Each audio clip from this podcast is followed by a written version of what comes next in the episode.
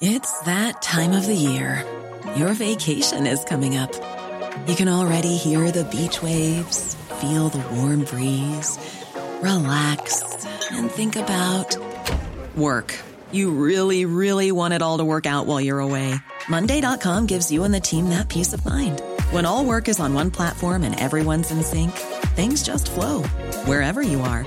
Tap the banner to go to Monday.com.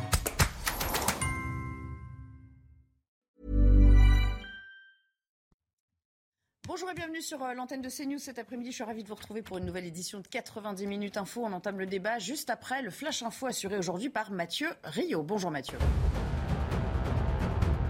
Après les députés de gauche hier, de nombreux parlementaires ont fait leur entrée aujourd'hui à l'Assemblée nationale, un lieu inconnu pour l'extrême majorité des députés du Rassemblement national réunis autour de Marine Le Pen. Renaissance a élu le président de son groupe parlementaire, c'est Aurore Berger de l'aile droite du parti présidentiel. Du côté des républicains, c'est le conservateur Olivier Marlex qui mènera le groupe. L'Allemagne rejette fermement les menaces de représailles brandies par la Russie contre la Lituanie. Ce pays balte avait instauré des restrictions contre certaines marchandises russes transitant vers l'enclave de Kaliningrad, suscitant la colère de Moscou et des menaces de mesures de rétorsion. Avant l'Allemagne, la Lituanie avait déjà reçu le soutien des États-Unis. Du football à présent avec un très gros transfert. Le Bayern Munich s'offre la star de Liverpool Sadio Mané pour un montant estimé à 40 millions d'euros. C'est le coup le plus spectaculaire de l'histoire du club allemand. Le Sénégalais, rival de Karim Benzema pour obtenir le ballon d'or cette saison, arrive donc en Bavière au sommet de sa gloire. Et, euh, et, à tout à l'heure. Allez, c'est parti pour le débat. Je vous présente mes, mes invités du jour. Bonjour Jean-Claude Bonjour. Je rappelle que vous êtes euh, bonsoir déjà. Vous allez vite en besogne. on est passé euh, mais bon, pourquoi pas? On, on, se demande hein, sur un plateau, c'est toujours un peu voilà. je rappelle que vous êtes avocat. À vos côtés, Guilhem Carayon. Bonjour, bienvenue Bonjour. sur ce plateau. Vous êtes président des Jeunes Les Républicains. Et de l'autre côté de la table, je me tourne vers Ludovic Mendes, député Ensemble de Moselle. Bienvenue à vous. À vos Bonjour. côtés, Élodie Huchard. Bonjour. On ne présente quasiment plus, évidemment, du service politique de CNews et qui était sur le terrain qui va nous raconter ces grandes manœuvres, car vous vous en doutez, on va parler des législatives et de la suite du programme. Hein. Comment éviter le blocage politique euh, du pays, le blocage parlementaire pour commencer? Emmanuel Macron a poursuivi ses consultations à la recherche euh, d'un consensus. Il parle de la constitution d'un gouvernement d'union nationale sans qu'on sache trop ce que ça revêt euh, exactement. Édouard Philippe.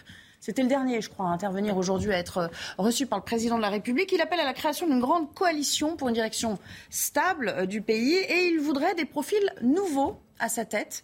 Donc euh, là aussi, on, attend un petit peu. Mais enfin, Elodie, pour l'heure, ça n'avance pas. LFI, Europe Écologie Les Verts, le RN, un petit peu plus tôt ce matin, ont tous dit non, ont fermé la porte. Euh, il va falloir que ça se débloque d'une manière ou d'une autre. On attend Elisabeth Borne à l'Assemblée un petit peu plus tard ce soir. Bon, c'est un peu la tradition, elle va s'adresser aux parlementaires Renaissance. Emmanuel Macron pourrait prendre la parole ce soir. Ça, c'est intéressant. Oui, parce que Emmanuel Macron, évidemment, il veut sortir de cette crise par le haut. En réalité, le temps presse parce que là, il a un agenda international assez chargé. À partir de demain, il enchaîne les déplacements à l'international pour plus d'une semaine. Et puis, vous le disiez, il a lancé cette idée de gouvernement d'union nationale. En réalité, il y a un problème. Il y a ceux qui disent non, vous les avez cités. Euh, LFI, euh, Europe Écologie Les Verts, le RN qui n'a pas l'air d'être le bienvenu. Clément Beaune l'a dit. Édouard Philippe, quand il nous a parlé euh, tout à l'heure à l'Elysée, il a parlé de négociations potentielles avec le Parti socialiste, avec les Républicains, mais il ne parle pas non plus euh, du Rassemblement national. Donc finalement, ceux qui sont partants euh, pour cette nouvelle aventure, ce sont ceux qui composent déjà la majorité, c'est-à-dire le MoDem, Horizon, Agir, pourquoi pas, mais euh, on ne voit pas véritablement dans quelle mesure Emmanuel Macron élargit et arrive à convaincre avec cette idée. Qui dit gouvernement d'union nationale dit euh, forcément qu'on va vouloir puiser chez vos forces, euh, Guilhem Carayon. Alors pour l'instant, évidemment, que ce soit Christian Jacob ou d'autres euh, ténors du parti, ils ont tous dit non hein, à l'idée même d'une coalition. On verra au coup par coup. Évidemment, il y a un certain nombre de textes qui trouveront euh, votre assentiment, hein, assez logiquement, d'autres sur lesquels vous vous opposerez sans doute. Mais quelle est votre approche, votre idée sur, sur, la notion même de gouvernement d'union nationale Est-ce que ça peut nous faire sortir de la crise de manière efficace? Non, on est évidemment contre. Nous, on sera une opposition à Emmanuel Macron, à l'Assemblée nationale, mais une opposition responsable. Euh, en réalité, Emmanuel Macron, c'est le pompier pyromane. Euh, ça fait cinq ans qu'il fait monter les extrêmes, et là, il regrette que les extrêmes arrivent en force à l'Assemblée nationale. Mais c'est euh, l'aboutissement de sa stratégie pendant cinq ans. Moi, je constate qu'il n'a pas fait campagne pour les élections présidentielles, il n'a pas fait campagne pour les élections législatives, et donc il perd ses élections. Mais c'est normal, c'était attendu. Euh, moi, je n'y croyais pas quand je voyais les, sondages euh, annoncer une majorité absolue pour président de la République. C'est pas, euh, en tout cas, ce qu'on ressent quand on est sur le terrain. Donc maintenant, il va falloir faire preuve de responsabilité à l'Assemblée nationale pour les députés des Républicains, c'est-à-dire aller voter les textes qui iront dans le bon sens, mais évidemment s'opposer à tous les textes qui iront pas dans, dans le sens de nos convictions, qui ne mm. répondront pas à l'intérêt général. Donc euh, une opposition euh, responsable qui euh, évite à la fois le blocage du pays, mais qui permet d'avancer sur certains textes sur lesquels on pourra avoir des points communs avec, avec le gouvernement, mais pas, pas sur tout. Il faudra surtout être une force de proposition sur les questions de pouvoir d'achat, sur les questions de sécurité, sur les questions d'éducation.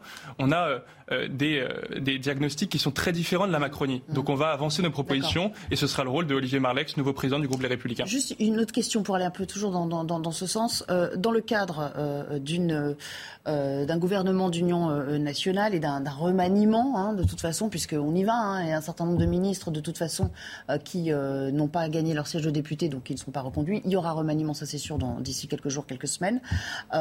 certains, vous le savez, dans votre famille politique, vont céder aux sirènes, à la tentation d'y aller. vous vivrez ça comme une, comme une trahison? Bah, ça a déjà été le cas. Il y en a certains qui sont partis pendant les, cinq premières années du mandat d'Emmanuel Macron.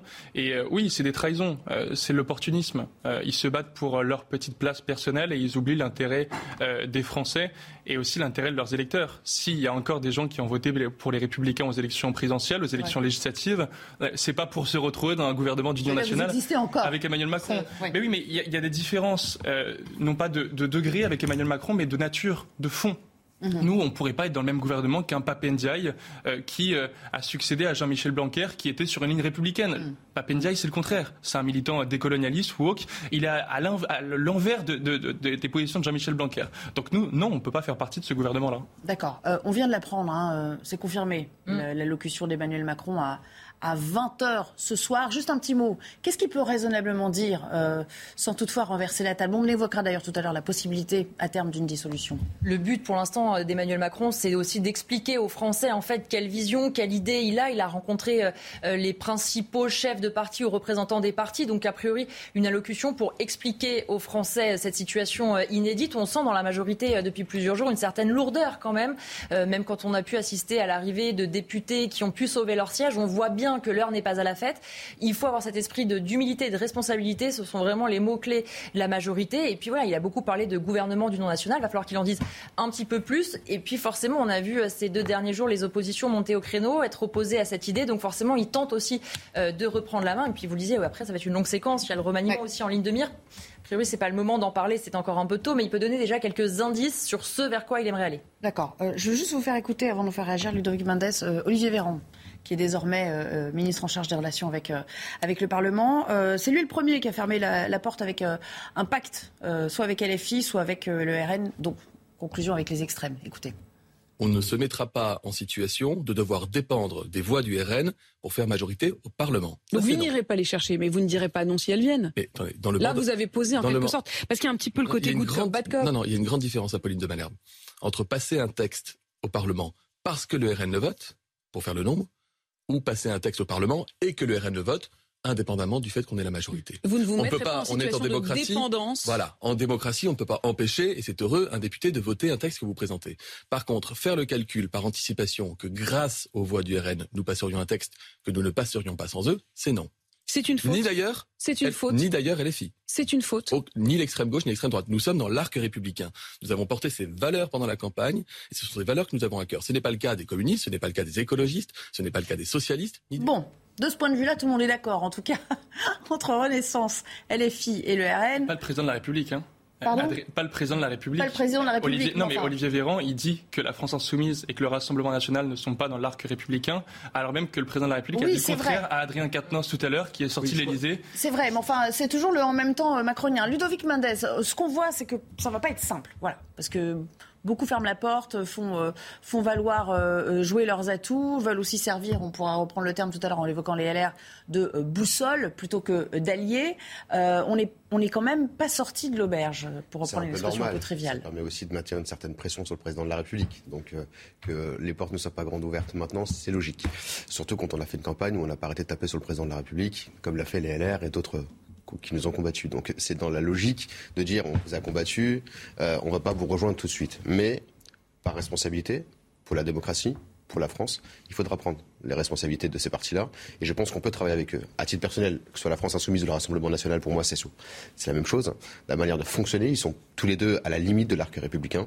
On l'a vu avec certains, euh, certains députés euh, de la France Insoumise qui, se comportaient plus que de façon limite avec les valeurs républicaines, avec des propos plus que limites aussi dans, dans, la, dans la, presse. Euh, certains ont été au contact au plexiglas des mm. CRS. Voilà, l'image qu'on renvoie n'est pas la bonne oui, chose. Mais comme le dit justement, euh, non, mais comme le dit justement votre adversaire politique, euh, Emmanuel Macron, il n'a pas tout à fait tenu le même discours à Adrien Quatennens tout à l'heure. C'est le choix d'Emmanuel Macron à, ce moment-là. Après, il discute avec eux parce qu'il faut aussi voir tout le monde. Et il a raison. À titre personnel, moi, je pars du principe que la France insoumise et le Rassemblement national, c'est à peu près la même chose sur la manière de faire les choses, sur la manière de combattre, la manière de tenir certains propos. Ils sont la limite de, des valeurs républicaines, il faut, il faut le dénoncer. Après, le but, c'est de travailler avec tout le monde.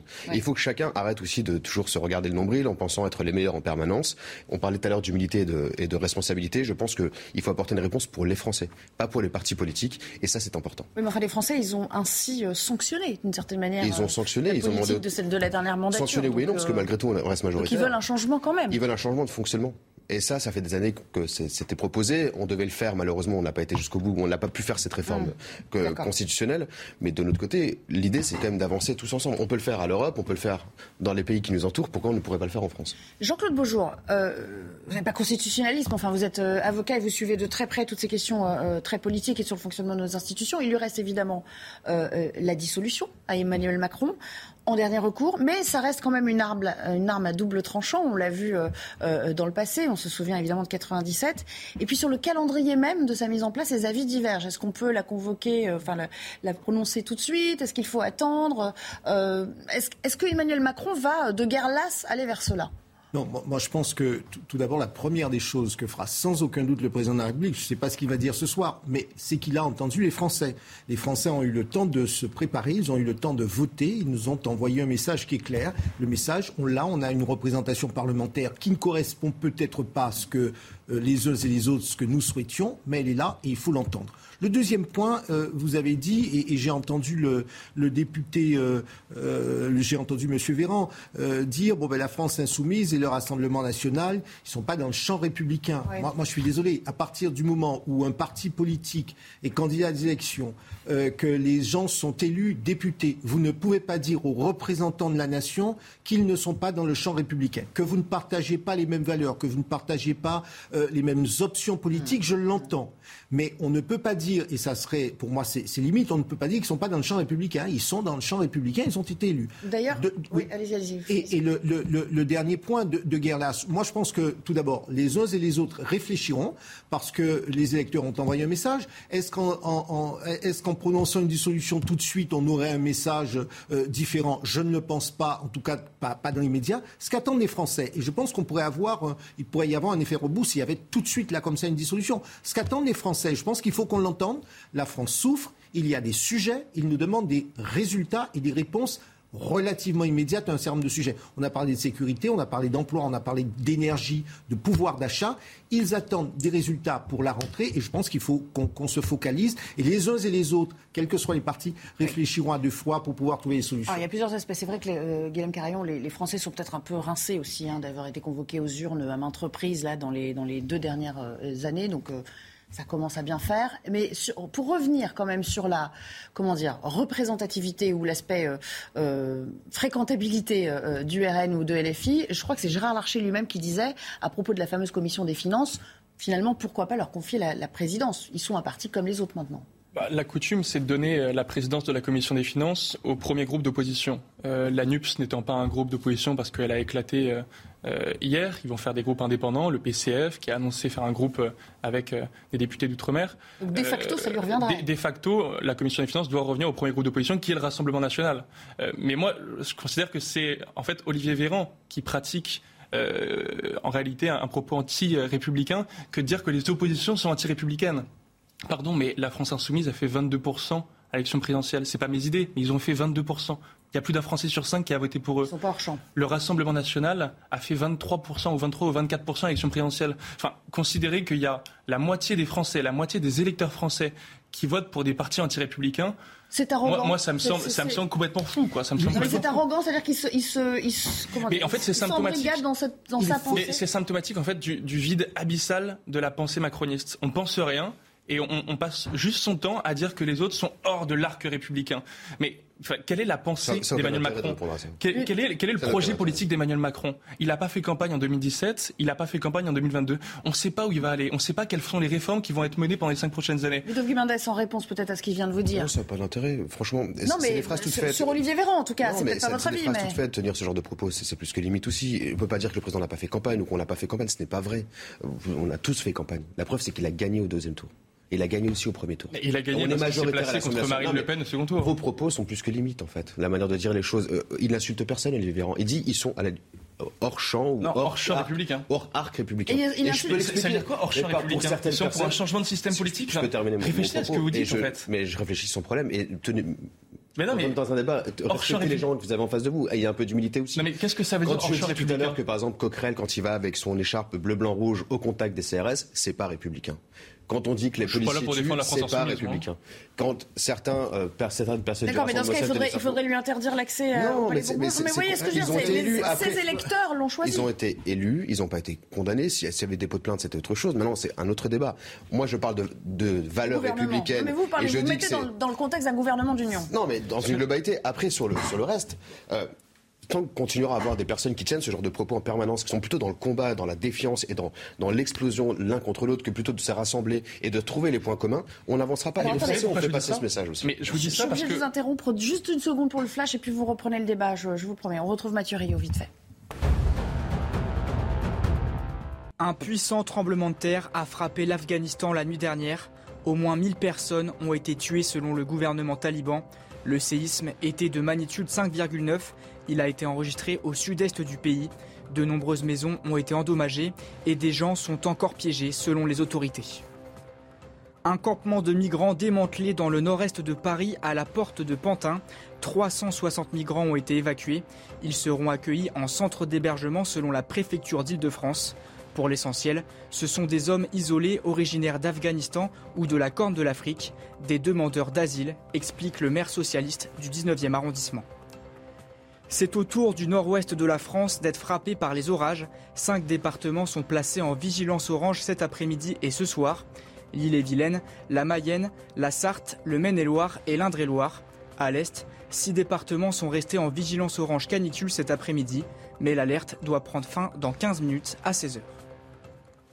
Merci beaucoup euh, Mathieu. On parlait sur ce plateau de ce qui constitue réellement le, champ républicain. Jean-Claude Bougeot, vous souhaitiez euh, réagir euh, également Oui, moi, moi je, reviens. Alors c'est l'expression, c'est vrai que Ludovic Mendes a, dit que l'expression de M. Véran c'était arc républicain, mais je ne sais pas ce que c'est que juridiquement arc républicain. Je sais qu'il y a des partis qui sont représentés, qui, ont, qui, sont, qui ne sont pas une association peut-être dissoute par le ministère de l'Intérieur. Ça n'a pas été le cas. Et je pense que précisément ce que nous devons garder en tête, c'est que nos concitoyens attendent de nous qu'on respecte les institutions, qu'on aille jusqu'au bout et qu'on se préoccupe du respect des institutions. Euh, les députés ont été élus et je redis, on peut ne pas partager. Moi, je ne partage pas euh, les valeurs de la France insoumise et un certain nombre de. Mais, mais c'est un parti et les députés ont été élus. Il faut entendre et il faut entendre ce que nous ont dit les électeurs. Et la deuxième chose, je pense que ce qu'il faut garder en tête, on, ne tombons pas dans un excès de politique si on, procédait à solution. Le risque, c'est que, qu'on ait, que l'on ait un, des électeurs qui nous disent entendez-nous et qu'on se concentre sur les, sujets qui se pointent pour la rentrée. Petit droit de réponse à ce que je crois que euh, une des raisons essentielles qui explique le vote pour la France insoumise et pour le Rassemblement national, euh, c'est ce que vous venez de dire, ce qu'Olivier Véran a dit, à savoir le fait qu'ils ne sont pas républicains.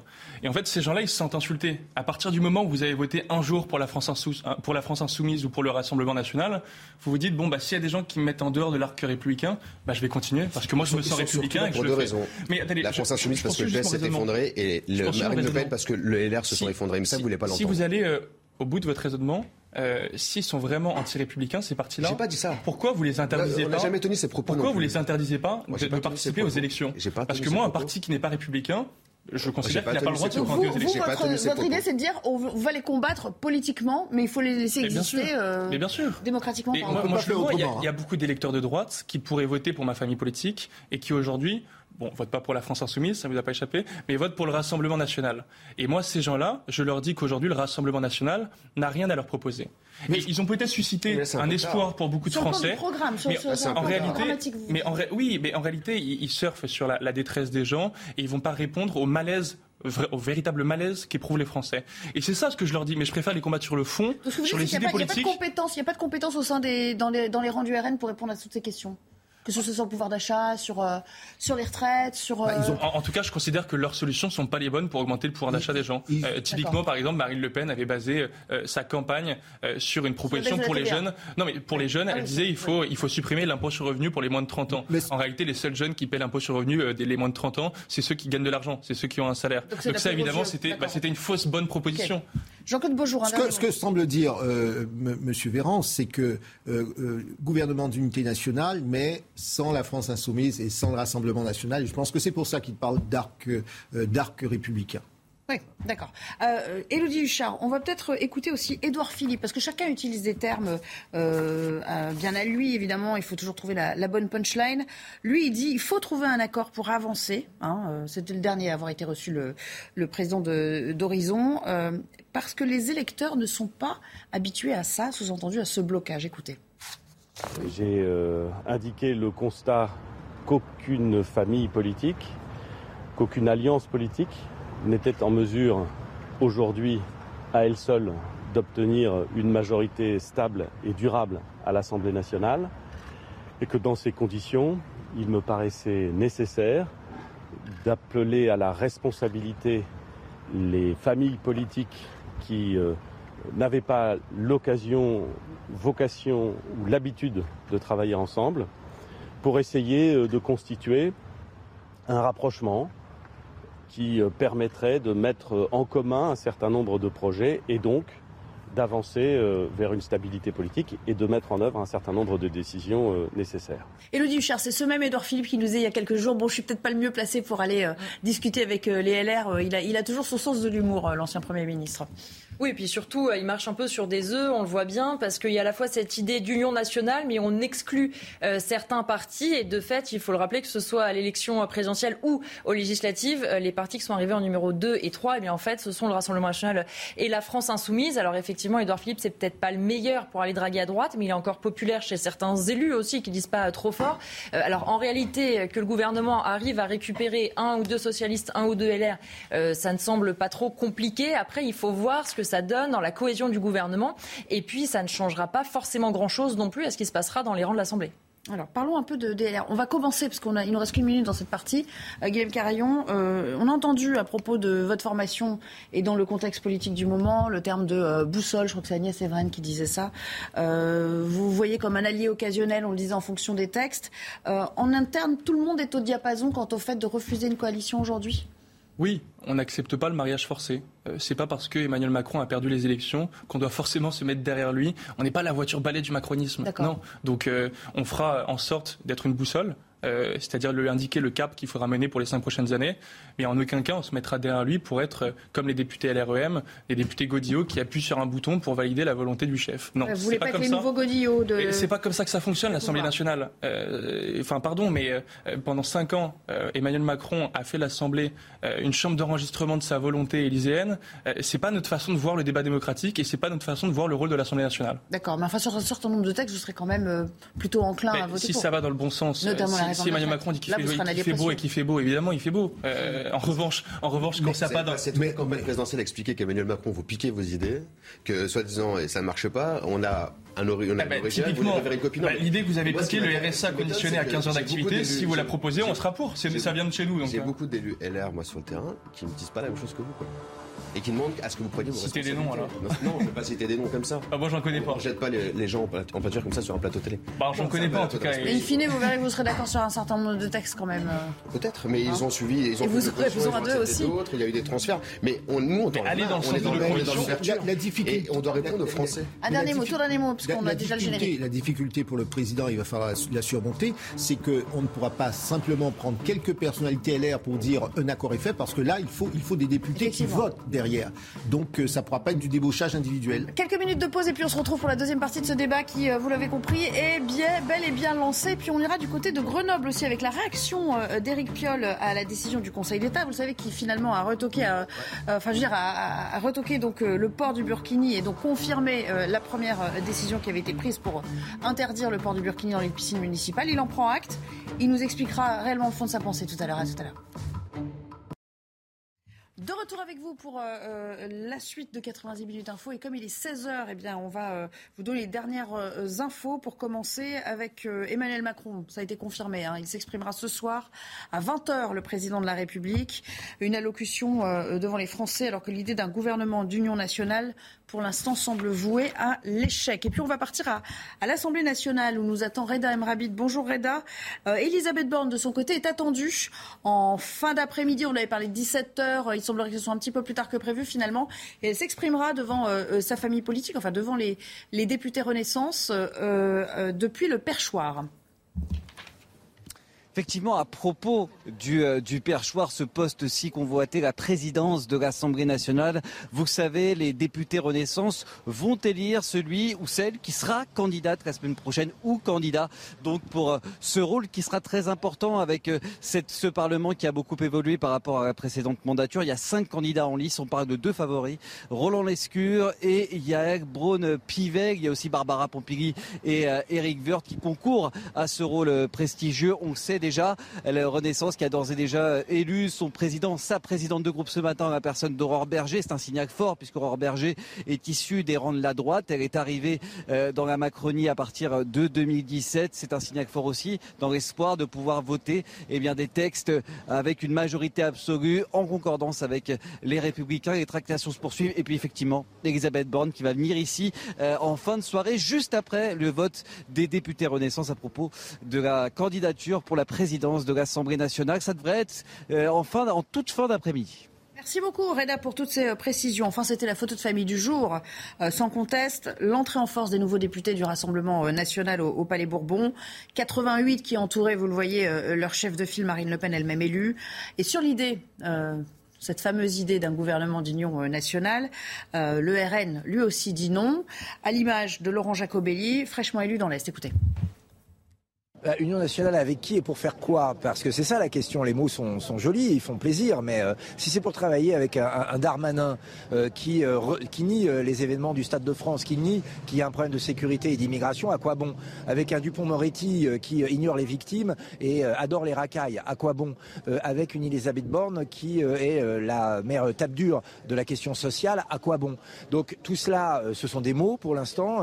surtout, il faut un changement d'attitude de la part du président de la République. S'il croit qu'il a raison envers et contre tous et que la France doit se plier à ses quatre volontés, aujourd'hui l'Assemblée nationale lui montrera que non, c'est pas comme ça que ça marche, c'est le peuple qui décide. Et puisqu'on parle politique ce soir, n'oubliez pas ce rendez-vous euh, sur notre antenne dès 19h, ce sera chez Christine Kelly face à l'info.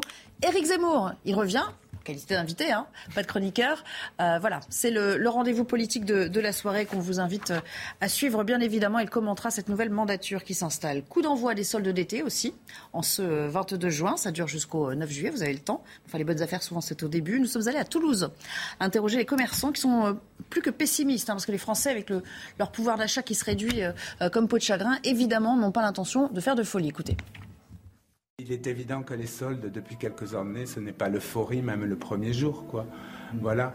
Et que moi, je pense que la, consommation du, vêtement est en train de changer et, que les gens ne sont pas dans l'euphorie de l'achat. Euh, spontanément et que c'est des, achats plus réfléchis euh, Malheureusement, euh, je ne suis pas très optimiste, mais euh, comme depuis plusieurs années maintenant, très très calme. Ça a du mal à démarrer en fait, tout simplement. On a le problème des ventes privées qui se font sur Internet tout au long de l'année. les grosses enseignes qui proposent des ventes privées, des promotions euh, tout au cours de l'année. Donc forcément, euh, forcément, il y a moins d'intérêt pour les clients. On reprend le débat où on l'a euh, laissé, toujours avec euh, Jean-Claude Beaujour, Elodie euh, Huchard, Guilhem Carayon et Ludovic Mendes autour de cette table. On va parler de cette image du jour qu'on a vue à l'instant. Marine Le Pen et ses troupes qui ont fait leur, leur entrée. Remarquez, ils étaient tous sourires. Hein. Franchement, ils ne boudaient pas leur plaisir d'être là. Marine Le Pen qui a dit, lorsqu'elle a été interrogée par les journalistes dans cette longue entrée au Palais Bourbon, elle a fait durer le plaisir. Elle a dit, nous, nous serons dans une opposition constructive. On va l'écouter. Je, pense aussi à tous nos électeurs. Je pense à ces millions de Français qui sont privés d'une représentation juste à l'Assemblée nationale depuis, pour certains, des décennies et qui, euh, ce matin, enfin, je crois, se sentent représentés. Bon, en gros, pour euh, euh, la chef de file des députés, elle, laisse tomber complètement, hein, on le sait maintenant, la présidence du, Rassemblement national. On votera si ça nous convient, on l'amendera au besoin et évidemment, on rejettera. Mais a priori, il n'y a pas de, a pas de doxa, quoi, hein, pour l'instant, du côté du RN. On essaie de pas de faire profil bas, mais de dire on va jouer le jeu des institutions. Oui, et puis surtout de ne pas donner raison à Emmanuel Macron. Si Marine Le Pen finalement disait euh, on bloquera tout, euh, Emmanuel Macron, la majorité, pourrait dire bah voyez bien, on a en face de nous des oppositions irresponsables. Donc c'est aussi pour ça que Marine Le Pen, et finalement comme d'autres hein, dans d'autres groupes, explique qu'ils pourraient voter certains textes. Et puis surtout, et on l'a entendu aussi ce matin devant l'Élysée avec Julien Bayou ou Adrien Quatennens, ce sont des groupes qui vont être assez puissants, qui vont faire des propositions de loi. Et ce qu'on dit euh, LFI, ce qu'on dit Europe Écologie Les Verts, c'est qu'ils avaient envie de proposer des choses qui est dans le bon sens, notamment sur le pouvoir d'achat, sur le climat, et qui vont regarder si la majorité est prête à soutenir ces textes-là, parce que maintenant, ça va être un jeu de dupes finalement entre la majorité et l'opposition, qui va aider qui, comment, et puis surtout Marine Le Pen, évidemment, euh, tout sourire, puisqu'on le rappelle, ils étaient euh, huit députés euh, lors de la précédente législature, pas même un groupe, ils sont désormais 89. Elle est le les d'opposition, plus que décuplé, et puis surtout, elle récupère aussi beaucoup plus de pouvoir que quand elle était non inscrite. Bon, pour l'instant, Ludovic Mendes, on est quand même en tout cas, ce sont des. Euh, peut-être c'est de l'affichage, mais on est avec des oppositions qui ont décidé d'être responsables et de jouer leur, euh, le, jeu. Elles ne sont pas là pour renverser la table ou pour, euh, pour faire obstruction systématiquement. Je ne sais pas, il parlait déjà de mettre une motion de censure dès le début du mois de juillet, donc, donc le on verra bien. jour du discours de politique général, mais enfin bon, c'est très bien qu'elle a dû, elle, elle passe. On verra ce qui va se passer. Non, mais après, la, la, France insoumise ne joue pas le même jeu que les écologistes, que le, Parti socialiste. Pareil pour Marine Le Pen. Je pense qu'ils ont besoin de prendre leur marque. Ils vont avoir un groupe, ils vont avoir des moyens qu'ils n'avaient pas jusqu'à maintenant, donc ils vont devoir travailler différemment. Et son objectif, elle, c'est de démontrer qu'ils sont capables de travailler, de faire avancer les choses. Mais je ne m'attends pas à ce que le Rassemblement national, aujourd'hui, euh, euh, accompagne dans une logique constructive. C'est pas dans, notre, dans leur ADN, c'est pas dans leur volonté habituelle. Et à titre personnel, et je pense qu'on est nombreux euh, au sein de la majorité, on n'ira pas chercher les voix du Rassemblement national. On n'a aucun intérêt. Par contre, elle montre juste le, risque demain de bascule dans notre pays, euh, de la d'une future peut-être majorité à l'Assemblée nationale, de ce qui peut se passer pour les prochaines présidentielles et de l'effondrement de la droite sur les différents territoires qui font gagner le Rassemblement national. Jean-Claude Beaujour, la dédiabolisation est complète aujourd'hui et en tout cas le Front républicain, il n'existe plus, ça c'est un fait. Hein. Il a volé en éclats euh, à la faveur de ce scrutin. Bah, les électeurs ont parlé. Je pense que c'est le, Parlement revient en force. Vous savez, on a beaucoup dit que sous la Ve République, euh, qu'il y avait une présidentialisation, qu'on était quasiment dans un régime présidentiel.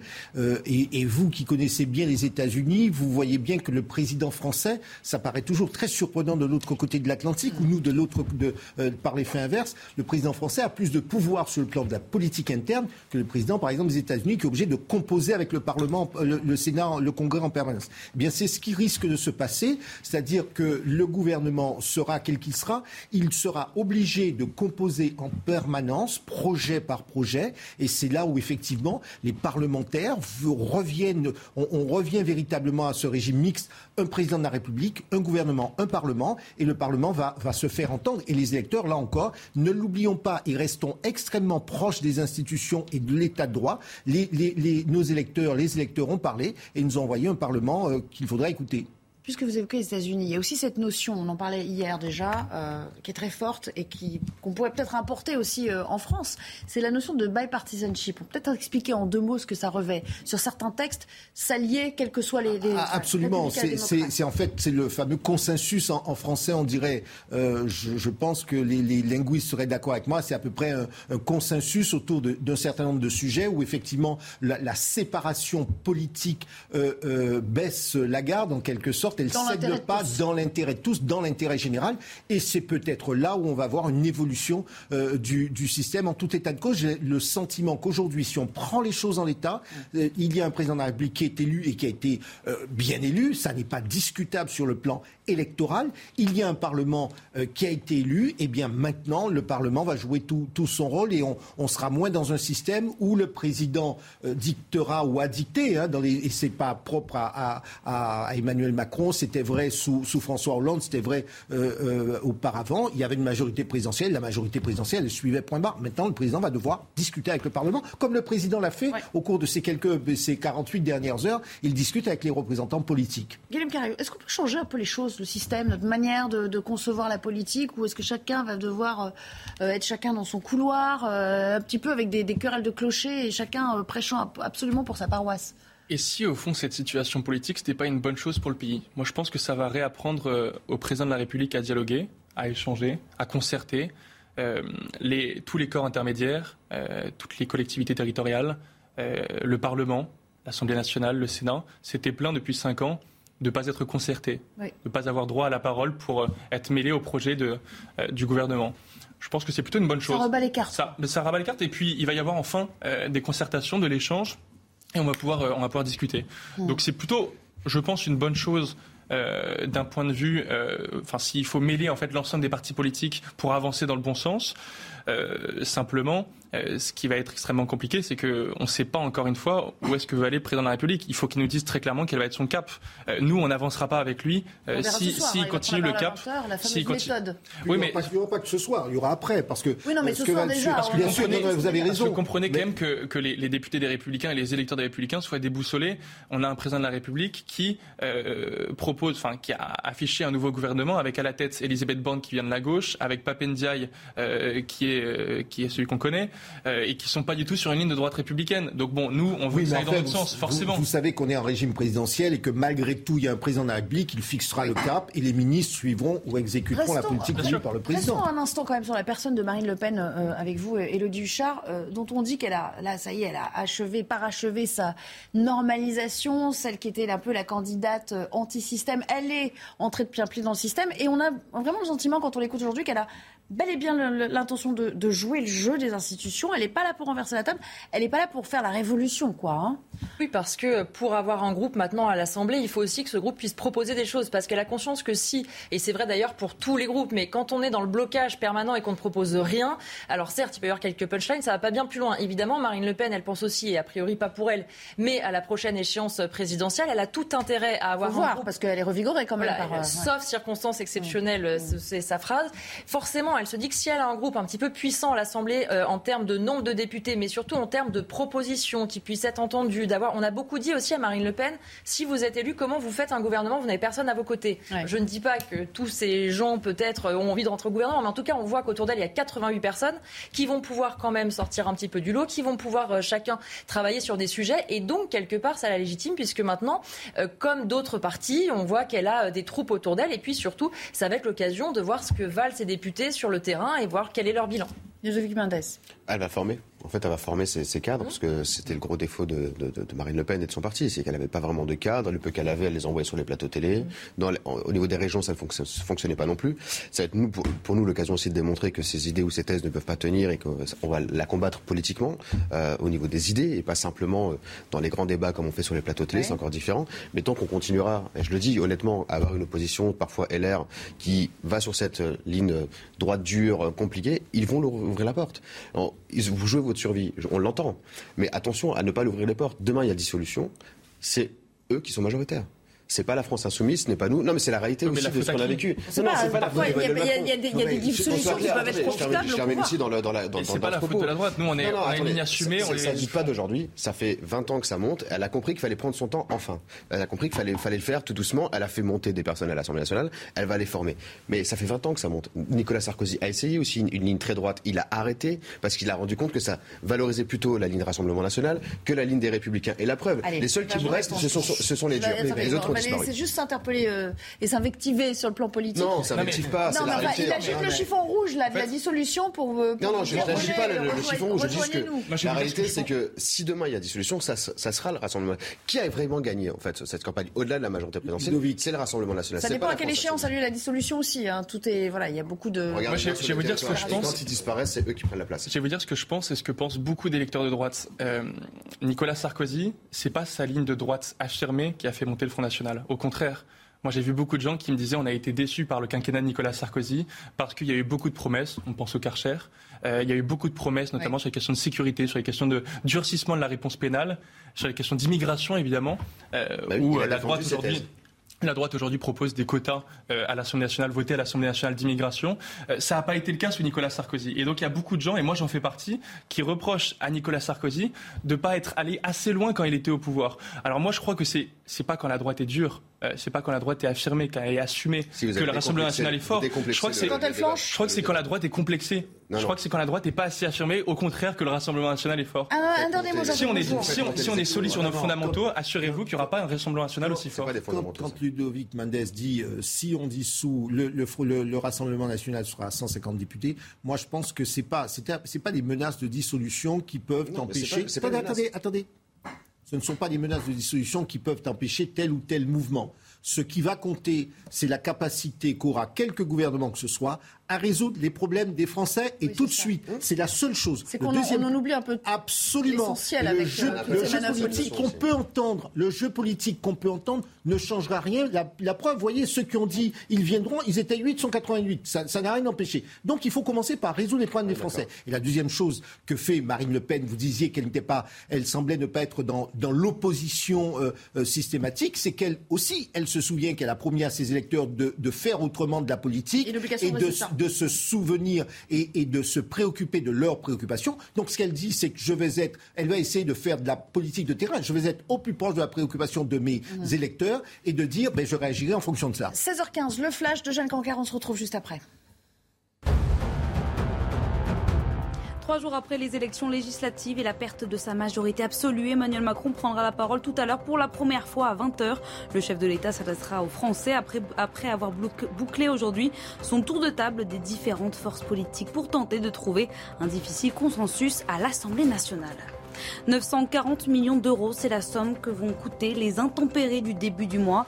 Entre le 2 et le 5 juin dernier, elles ont occasionné plus de 250 000 sinistres à travers la France. Ce coût comprend les dégâts causés aux habitations, aux automobiles ou encore aux terres agricoles. Nous sommes le 22 juin et c'est aujourd'hui la journée nationale du don d'organes. En France, 27 000 personnes sont toujours en attente de greffe cette année et 70 000 vivent actuellement grâce à un don d'organes.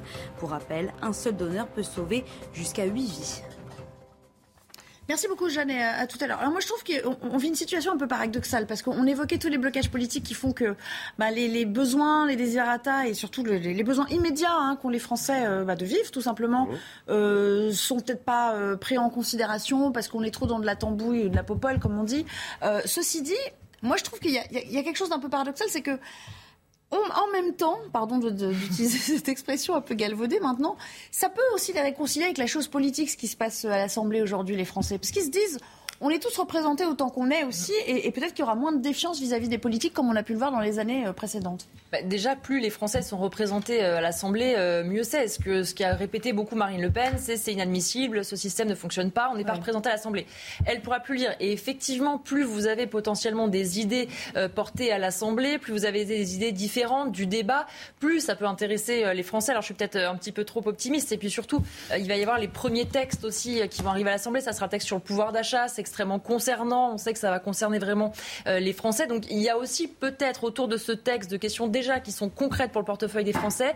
Si on arrive à avoir des débats intéressants et peut-être à voir que certaines oppositions travaillent un peu avec la majorité, ça peut créer peut-être un climat, une ambiance meilleure pour les Français et la politique. Vous vous souvenez, il y a quelques jours, on disait oh là là, et je crois que c'est Laurent Berger pour la CFDT qui le disait le premier, euh, on vous promet une rentrée sociale explosive. Mais là, avec la recomposition euh, du, du Parlement de l'Assemblée, c'est pas sûr qu'on aille vers ça, en fait. Euh, euh, les gilets jaunes, la résurgence des gilets jaunes qu'on nous a promis, etc., euh, avec une représentation supérieure, si, vous voulez, dans les, dans les rangs de l'hémicycle, on n'aurait pas forcément le même nombre de Français dans les rues pour, ben, Quelqu'un disait avec un peu de, avec une, une boutade suivante, disait ben, le, la, différence, c'est que les gilets jaunes sont maintenant à l'Assemblée, donc ils n'ont pas de raison à la fois de, d'être dans la rue, mais surtout ils, sont, ils seront face à leurs responsabilités, parce que s'il est vrai que tous les partis, à l'évidence, ne seront pas au gouvernement et ne gouverneront pas au sens strict, au sens juridique du terme. Il n'en demeure pas moins qu'ils sont en situation politique d'influer et de peser, et donc à la fois moins de légitimité à dire systématiquement c'est la rue qui doit l'emporter, et peut-être plus d'obligation, soit euh, de, se positionner par rapport à la majorité, soit en tout état de cause d'être dans l'opposition, cette fameuse opposition constructive, et être force de proposition. Donc on verra maintenant ceux et celles euh, qui criaient et qui disaient que euh, rien ne se faisait, eh bien maintenant ils vont devoir faire preuve de responsabilité. Euh, j'aimerais juste parler un petit peu de votre famille politique. Je crois que c'est en octobre hein, qu'il y aura le renouvellement à la tête du parti. Euh, vous appartenez à cette jeune génération qui entend euh, maintenant compter. Vous êtes patron des jeunes LR, on le rappelle, issu d'une droite plutôt dure, enfin assumée. Hein, non? Assumée, pas forcément assumée, Voilà, complètement. Quid de Laurent Vauquier et ces hommes dont vous êtes, puisque vous avez lu, j'ai lu dans une interview que vous lui euh, vouliez une immense admiration. Pour lui, ce sera l'homme de la situation pour, euh, pour faire renaître, euh, je vais utiliser le terme la flamme, mais bon, il est pas, le, le, copyright n'a pas été déposé. Hein. pour faire renaître la flamme chez vous? Bah, Laurent Vauquier, c'est le meilleur de sa génération. c'est le meilleur. C'est celui... ça, il faut faire attention avec ça. non, mais je crois que c'est le meilleur de sa génération. Je crois que c'est celui qui a les convictions les plus solides. Et on est à un moment, on va pas se cacher, hein, où la droite euh, vient de subir un échec, une défaite extrêmement brutale. Euh, enfin, quand même, 4,7% élection présidentielle pour la droite républicaine. Donc, si on se remet pas en question, si on fait pas notre mea culpa, on n'a rien compris. Donc moi, ce que je veux, euh, et ça doit partir, je pense, de la jeunesse, parce qu'on a peut-être un, regard plus décomplexé. Euh, on n'est pas élu, donc on peut dire les choses. Je crois qu'il faut savoir euh, aujourd'hui s'interroger sur là où on a échoué. pourquoi, quand Nicolas Sarkozy a été au pouvoir, les Français l'ont rejeté cinq ans plus tard. savoir qu'on n'est pas allé assez loin sur certains sujets. Et puis tout reconstruire sur des bases solides, sur une ligne politique qui est claire. Au fond, quand vous demandez aux Français, et moi j'en ai fait le constat parce que j'étais candidat aux élections législatives, ce que pensent les Républicains, les gens ils savent pas. Donc il faut clarifier la ligne idéologique. Dire qu'on est la droite, qu'on va revaloriser le travail, qu'on va lutter contre l'assistanat, qu'on va défendre la sécurité, qu'on va durcir la réponse pénale. C'est toutes ces idées-là qu'on doit défendre dans le débat public. Comment? Alliez-vous à Zemmour, ça sera plus simple. Non, mais bah bah, la revalorisation du travail, c'est pas, c'est pas un thème. C'est exactement la même chose. D'ailleurs, la, primaire, bah, la primaire LR a été mais très, très, très, mais, mais même chez vous, il y a quand même. Non, mais, passé. moi, moi, ce que j'entends, il, y, a deux droites de différence. Mais moi, ce que j'entends tous les jours, c'est des gens qui disent, et qui sont pas forcément de droite d'ailleurs, et qui disent, euh, on va bosser on va se réveiller tôt le matin pour aller gagner 1300 euros par mois, pendant qu'il y en a d'autres qui vont rester à la maison et qui vont gagner 1000 euros. Donc moi, je crois que reparler euh, de revalorisation du travail, d'écart entre les revenus de l'assistance et les revenus du travail, c'est pas être un facho, pardon, mais c'est du bon sens. Je parlais pas de cette partie. Juste une dernière question. Même, même, dans cette jeune génération qui est en train de monter euh, euh, chez LR, on sent que déjà qu'il y, y, a des courants contraires, qu'il y a des... Il s'agirait pas de reproduire les erreurs de vos aînés, parce que ça, ça serait dévastateur pour vous, non? Non, mais il faut rassembler tout le monde, il faut mettre tout le monde autour de la table, mais euh, avec une, mais avec une ligne politique qui est claire. Euh, on parle de droite sociale, on parle de droite populaire, on parle de droite euh, dure, de droite identitaire. Non, la droite, elle est à la fois sociale, elle est à la fois populaire. Le but de la droite, c'est de reparler à tous les Français. Euh, on a une situation politique qui est quand même assez particulière. On a un président de la République qui parle que aux gens qui vont bien. Mm. il oublie, il oublie qu'il y a 10 millions de personnes sous le seuil de pauvreté. Mm. Il oublie qu'il y a des gens qui bossent pour gagner une misère et qui payent un plein d'essence à 110 euros. Et on a des extrêmes qui parle que aux gens qui, souffrent et il leur propose pas des solutions qui vont dans leur sens. il faut réconcilier tout le monde. Il faut réconcilier les deux France. Élodie Huchard, juste un mot, parce que c'est une famille politique que vous couvrez euh, euh, beaucoup hein, pour, euh, pour la rédaction. C'est vrai que ça va être essentiel ce qui se passe chez eux au mois d'octobre. Oui, et surtout ça va être la suite ensuite, parce qu'on sait, il y a le ou la future présidente du parti. Et très vite, hein, dès hier en bureau politique, certains disaient le candidat à l'élection présidentielle, va falloir y penser assez rapidement. C'est peut-être, on le sait, il n'y avait pas de candidat naturel. vous parliez de Laurent il est encore extrêmement populaire. On le voit encore, l'élection d'Olivier Marlex à la présidence du groupe, c'était aussi le candidat de Laurent Wauquiez. Et puis, il y a juste une erreur à éviter. Il se rappelle de la dernière fois qu'il y a eu les élections européennes. Il avait démissionné à l'issue. Euh, Laurent Wauquiez est forcément partagé entre prendre le parti dès maintenant, laisser passer les élections européennes, mais à qui le donner? Parce qu'on sait que quelqu'un qui sera à la tête du parti pendant deux ans pour avoir envie de le garder. Donc les choses se jouent déjà en coulisses et surtout les républicains ont quand même compris qu'effectivement avoir fait cette primaire assez tard au mois de décembre avec des lignes qui n'avaient pas été tranchées, ça a été sans doute l'erreur de la campagne de Valérie Pécresse et pour le coup je pense qu'elle a été entendue puisque tous les élus sont relativement d'accord là-dessus. Merci à tous les quatre de nous avoir rejoints cet après-midi. C'était un, débat passionnant en votre euh, compagnie. Euh, dans un instant, euh, bah non, on continue le débat, mais on va parler de. On accueille un nouvel invité et, et on va parler de la, de la police. La police encore attaquée en Seine-Saint-Denis. Et puis ce clip, ce clip qui fait vraiment désordre et, et, polémique où on, voit distinctement un policier. Alors c'est une fiction, mais un policier traîné dans son sang. je demanderai à un représentant policier ce qu'il en pense dans le contexte sécuritaire du moment. À tout à l'heure. 16h30 sur CNews. Dans un instant, la suite et fin de 90 minutes info, juste après le flash info avec euh, Jeanne Cancard aujourd'hui. Berlin rejette les menaces brandies par la Russie envers la Lituanie. L'État balte a instauré des restrictions pour certaines marchandises qui transitent vers l'enclave russe de Kaliningrad. Ce à quoi Moscou a promis de sérieuses représailles contre Vilnius après la mise en application de sanctions européennes liées à l'invasion en Ukraine. Ah, en France, à Paris, un campement de 360 migrants a été évacué dans le nord-est de la capitale. Les occupants étaient pour l'essentiel des hommes isolés, afghans et africains, demandeurs d'asile pour la plupart. Ces personnes vont être accueillies en centre d'hébergement pour y bénéficier d'une évaluation de leur situation administrative et d'un accompagnement social sanitaire avant d'être réorientés dans des hébergements adaptés à leur situation partout en Ile-de-France, a assuré la préfecture. Et puis largement en France, les soldes d'été ont démarré ce matin. C'était le coup d'envoi. Elles vont durer quatre semaines jusqu'au 19 juillet dans un contexte d'inflation particulier. Face à cette situation, certains commerces proposent déjà des réductions à plus de 70% ce plateau, euh, Jean-Claude Beaujour est resté en ma compagnie. Je rappelle que vous êtes avocat. Merci Jean-Claude. Et euh, nous accueillons également euh, Jean-Christophe Couvi. Bonjour. bonjour. Vous êtes secrétaire national unité SGP Police FO. Vous a fait venir parce que la police, encore, encore prise pour cible dans une séquence qu'on va vous montrer d'ailleurs, qui a circulé sur les réseaux sociaux. Ce sont des délinquants qui n'ont pas hésité à, à s'en prendre physiquement à des policiers municipaux. voilà, on la voit cette séquence. Ça se passe à, à Saint-Denis.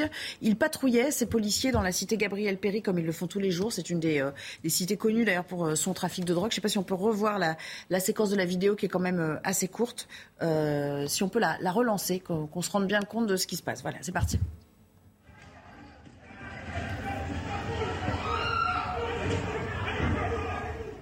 Voilà, c'est très court, mais on se rend bien compte de la violence et de cet homme hein, qui, est, euh, qui est esselé, cet agent. Euh, ça, c'est, votre quotidien. C'est toujours symptomatique du fait qu'on a l'impression que les policiers sont là pour déranger le deal, le trafic de drogue?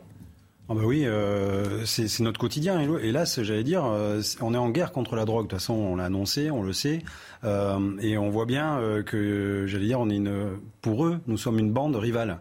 Euh, la République, la police, c'est une bande rivale. On est là, on les dérange. Euh, euh, ils ont leur territoire, ils ont annexé un territoire, c'est leur République à eux. souvent, ça, ça c'est délimité par un quartier.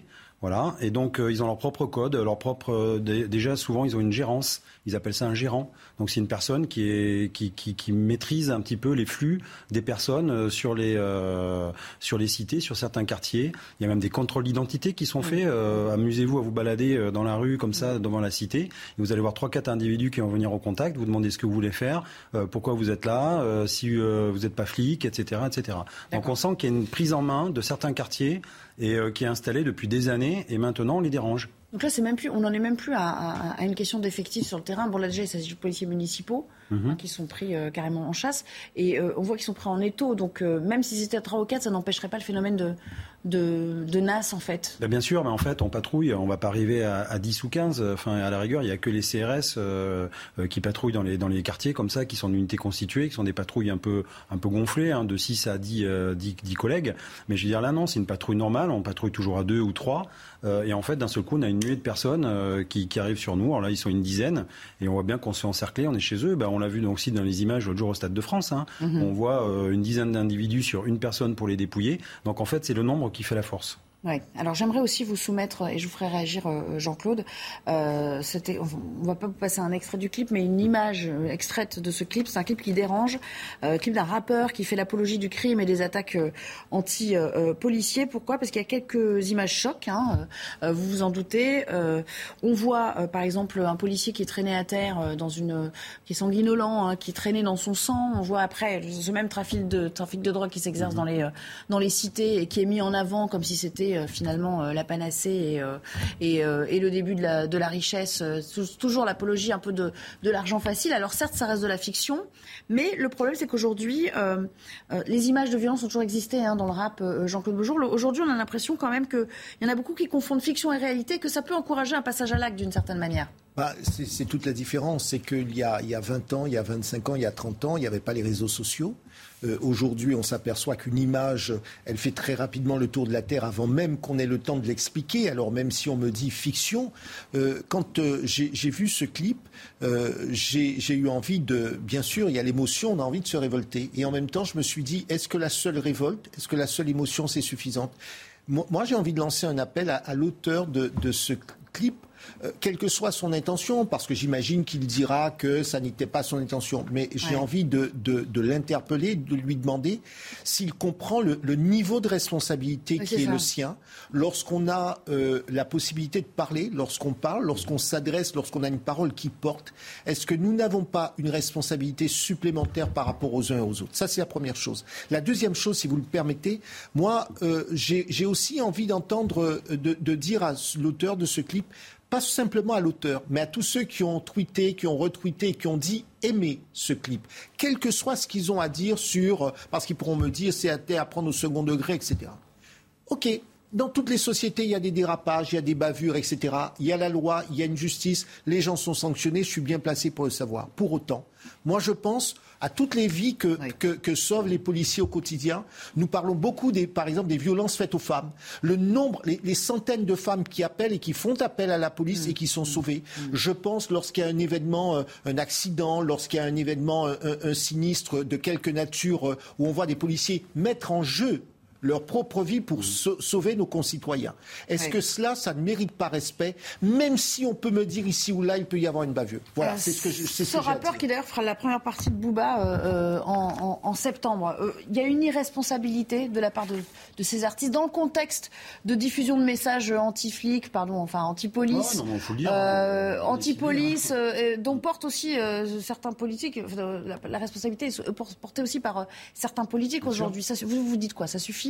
Bah, nous, on dit que effectivement, il y a une responsabilité politique, il y a une responsabilité de, personnes qui ont quand même, euh, j'allais dire, une, vie publique sur euh, et des décisions. Euh, ils, influencent. Donc, on voit bien qu'il y a derrière tout ça des, oui, ce sont des influenceurs. Hein, donc il y a une idéologie qui est diffusée, que la police, euh, quand on dit que la police tue, enfin là, quand on voit les, quand on voit les images, c'est pas la police qui tue. Hein. D'ailleurs, on voit un cadavre d'un policier qui est traîné dans son sang, de de sang, c'est abominable, c'est dégueulasse.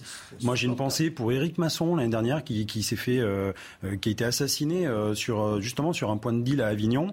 J'étais au contact de ses collègues. non, une pensée pour les parents. Et je veux dire, quand on voit ça, on se dit mais on paye encore une fois j'allais dire une, une ignominie quoi voilà c'est et derrière tout ça, c'est la religion du fric, parce que on voit bien qu'on met en scène, c'est bien stylisé. Hein. Euh, donc il y, a de la, y a de la drogue, euh, euh, on voit bien qu'il y a des armes qui circulent, ils sont habillés comme des miliciens, ils sont très très nombreux, compacts. Moi j'ai vu le clip aussi, hein. très très nombreux, compacts, et on voit bien, bon, ils ont tous des, des, des têtes à tailler à la serpe, et on voit bien qu'ils veulent aussi montrer qu'ils sont tout puissants et qu'ils n'ont pas peur de la police. Ce que vous disiez, la police est traitée comme. et on voit d'ailleurs à Saint-Denis, hein, le clan la hein, ça les désinhibe complètement en fait. Ça les arme psychologiquement, politiquement, et du coup ils disent. Donc bah, il y a une banalisation de cette violence qui permet le passage à l'acte en toute bah, impunité. Si moi on appelle ça de la culture, je veux bien. Euh, ça pourrait être un sujet de philo, hein, pourquoi pas. En revanche, euh, je me demande si, j'espère qu'il n'y a pas de l'argent public qui a été mis là-dedans, des collectivités locales ou même du ministère euh, de la culture, et surtout derrière il y a aussi une grosse major universelle a priori. donc il y a quand même des gens qui financent ça et qu'il qu'il l'assume. Donc euh, c'est peut-être à eux qu'il faut poser la question aussi. Je, voudrais aussi dire là où il faut qu'on soit attentif, c'est un système qui ne vise hélas pas simplement la police, ce sont toutes nos institutions, c'est-à-dire que toute notre l'organisation sociétale mmh. est mise en danger par ces gens-là. Et j'ai aussi un appel à l'égard de tous ceux qui sont ici ou là en responsabilité, c'est de dire nous devons communément dire stop et c'est pas stop en disant voilà parce que c'est on, veut de la sécurité, mais c'est simplement c'est l'état de droit et nos institutions qui sont aujourd'hui menacées. Merci à tous les deux d'avoir répondu à notre invitation. C'est euh, la fin de cette émission. Dans un instant, vous retrouverez Laurence Ferrari pour le début de, de Punchline. Et puis je vous invite évidemment euh, à suivre euh, ce soir sur notre antenne l'allocution d'Emmanuel Macron. Ça a été confirmé il y a quelques minutes. 20h, le président prendra la parole dans le contexte d'une recomposition totale à l'Assemblée nationale. À tout à l'heure. La rentrée la rentrée des députés se poursuit à l'Assemblée nationale après l'arrivée des élus de la NUPES hier dans le Palais Bourbon. C'était au tour aujourd'hui des députés du Rassemblement national de découvrir ce lieu pour la plupart. Dans le même temps, à l'Assemblée nationale, plusieurs partis ont élu leur président de groupe, dont Renaissance qui a choisi Aurore Berger. Côté républicain, c'est le conservateur Olivier Marlex qui sera à la tête du groupe. Les États-Unis commencent à vacciner les plus petits. Les, les enfants de 6 mois à 5 ans ont désormais accès au vaccin contre la Covid-19. Le feu vert de l'agence américaine des médicaments avait été donné la semaine dernière, un avis que pourraient bientôt suivre les responsables européens. Gros coup pour le Bayern Munich, le club s'offre l'un des meilleurs joueurs du monde, Sadio Mané, le coup le plus spectaculaire de l'histoire pour le Bayern selon la presse allemande coût estimé du transfert 40 millions d'euros. Le joueur de 30 ans a signé pour un contrat de 3 ans pour le moment. Hey, it's Danny Pellegrino from Everything Iconic. Ready to upgrade your style game without blowing your budget? Check out Quince. They've got all the good stuff, shirts and polos, activewear and fine leather goods, all at 50 to 80% less than other high-end brands. And the best part? They're all about safe, ethical and responsible manufacturing. Get that luxury vibe without the luxury price tag. Hit up quince.com slash upgrade for free shipping and 365 day returns on your next order. That's quince.com slash upgrade.